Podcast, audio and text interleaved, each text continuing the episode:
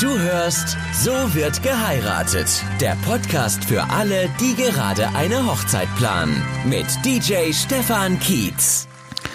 Und auch in dieser Woche habe ich wieder ein spannendes Thema für euch mitgebracht. Herzlich willkommen zurück zu dieser neuen Folge, Folge Nummer 9 meines Podcasts hier. Heute dreht sich alles darum, wann man den DJ bucht.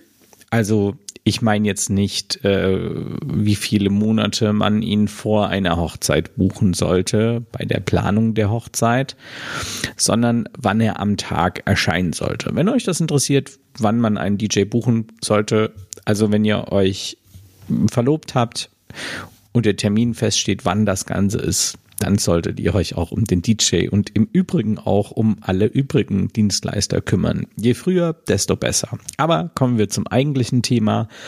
Wann sollte der DJ in der Location eintreffen. Und das ist tatsächlich jetzt auch ein bisschen abhängig vom DJ selbst, denn nicht jeder DJ hat den gleichen Leistungsumfang, sage ich mal. Und es ist aber auch abhängig davon, wie eure Location gestaltet ist. Und ähm, ja, jetzt bin ich einfach auch selbst mal gespannt, ähm, wie lange dieser Podcast wird. Ich kann es nämlich überhaupt nicht einschätzen.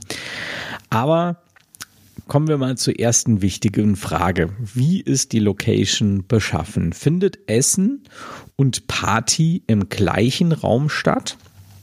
Dann würde ich euch auf jeden Fall direkt die Empfehlung aussprechen, den DJ spätestens zum Beginn des Essens zu buchen. Also, dass er zu Beginn des Essens anfängt, Musik zu spielen. Denn, und das ist wirklich eine Sache, die man nicht unterschätzen darf, die Hintergrundmusik zum Essen ist auch ein wirklich sehr, sehr wichtiger Punkt und trägt auch zum Erfolg einer Feier ungeheim bei, weil wenn die Musik zum Hintergrund, also im Hintergrund beim Essen schon scheiße ist, um es mal beim Wort zu nennen, ja, dann sind die Leute einfach nur genervt. Ihr kennt das wahrscheinlich selbst, wenn ihr irgendwo im Restaurant schon mal wart und die Musik war scheiße.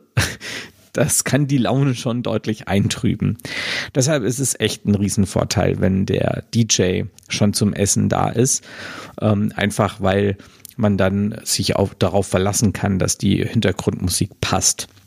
Auch von der Lautstärke her. Außerdem habt ihr dann natürlich auch die Anlage schon im Raum, bevor das Essen startet und könnt eure Gäste mit dem Mikrofon begrüßen und so weiter. Also da hängen sehr, sehr viele Vorteile mit dran.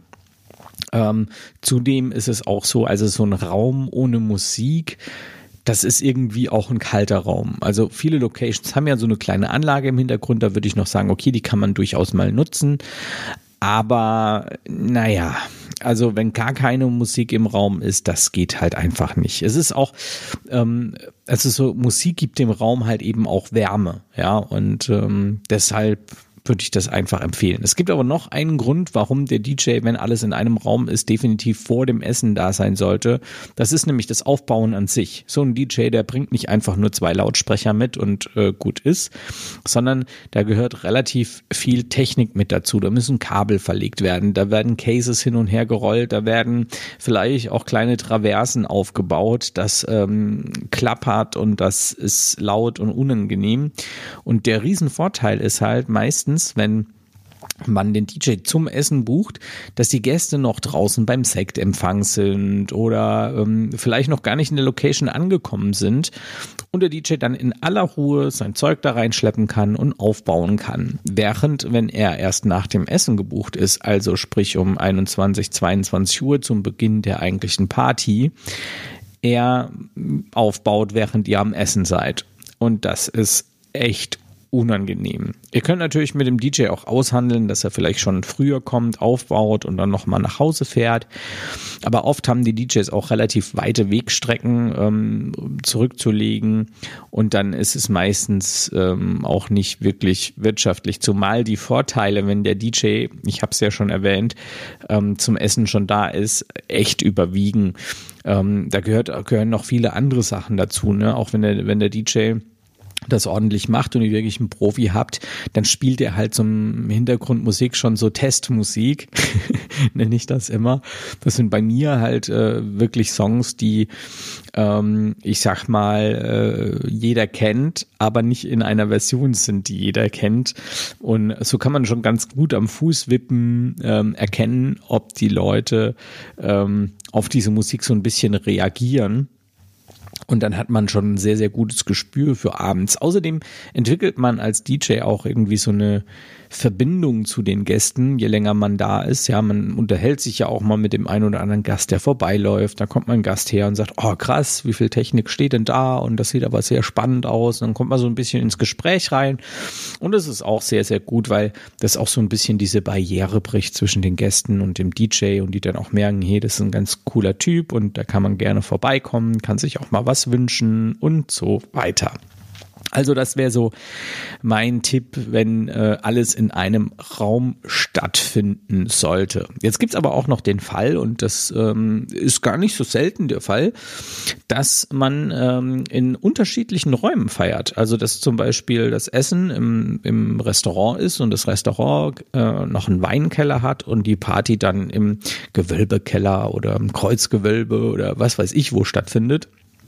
Alle ähm, Sound Engineers und Veranstaltungstechniker, die jetzt zuhören, werden die Hände über dem Kopf zusammenschlagen, wenn sie Kreuzgewölbe hören.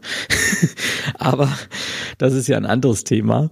Ähm, ja, wenn das so ist, dann ähm, erscheint es erstmal auf den ersten Blick nicht sinnvoll, den DJ zum Essen zu buchen, weil dann müsste er zwei Sachen aufbauen. Das ist ja ein Riesenaufwand, aber stopp.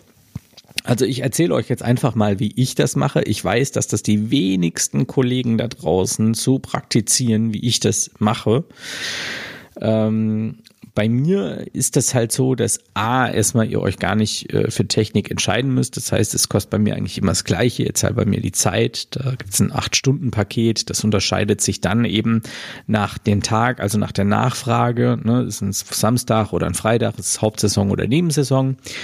Und ähm, da ist alles an Technik dabei, was wir brauchen. Das heißt, wenn ihr mich in einer Location bucht, in der ihr zwei unterschiedliche Räume habt, dann müsst ihr nicht zwei Technik-Setups buchen, ja, wenn ihr wollt, dass ich Hintergrundmusik spiele, sondern ich weiß dann, das sind zwei Räume, ich brauche zwei Technik-Setups, also bringe ich auch zwei Technik-Setups mit.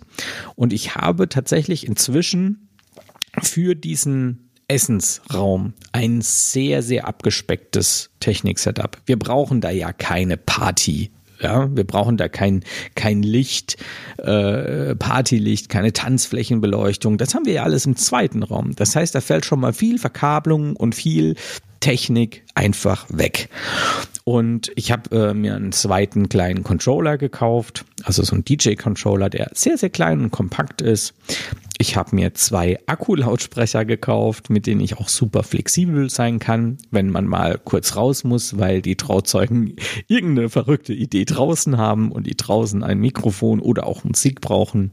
Dann bin ich da auch sehr, sehr flexibel. Dieser Aufbau äh, ist für mich in zwei Minuten erledigt. Das heißt, ich habe in zwei Minuten das Setup komplett einsatzbereit da stehen. Und genauso schnell ist es auch abgebaut. Dementsprechend ist es nicht viel mehr Aufwand für mich. Aber ihr habt ein Mikrofon im Essenssaal, ihr habt schöne Hintergrundmusik im Essenssaal und alles ist perfekt.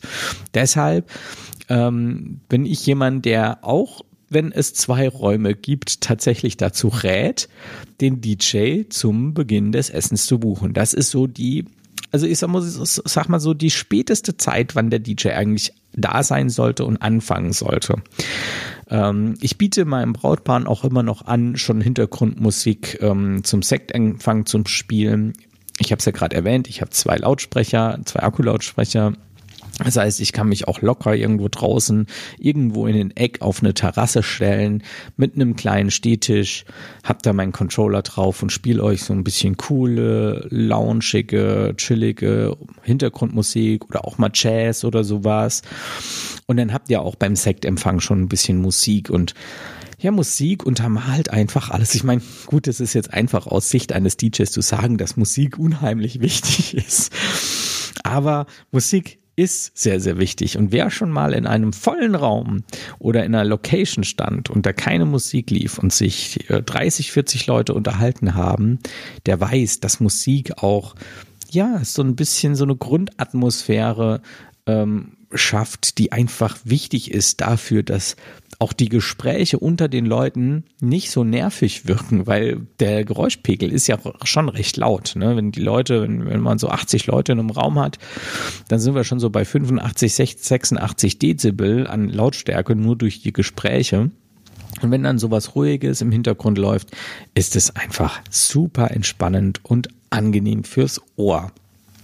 Ja, das äh, waren meine Tipps. Ich fasse es nochmal zusammen. Also der DJ sollte im Grunde eigentlich immer da sein, ähm, am besten bevor die Gäste in den Raum kommen. Ja, das wäre das Optimale. Ich empfehle immer, den DJ zu buchen, spätestens zum Beginn des Essens. Das ist ja meistens so 18 Uhr.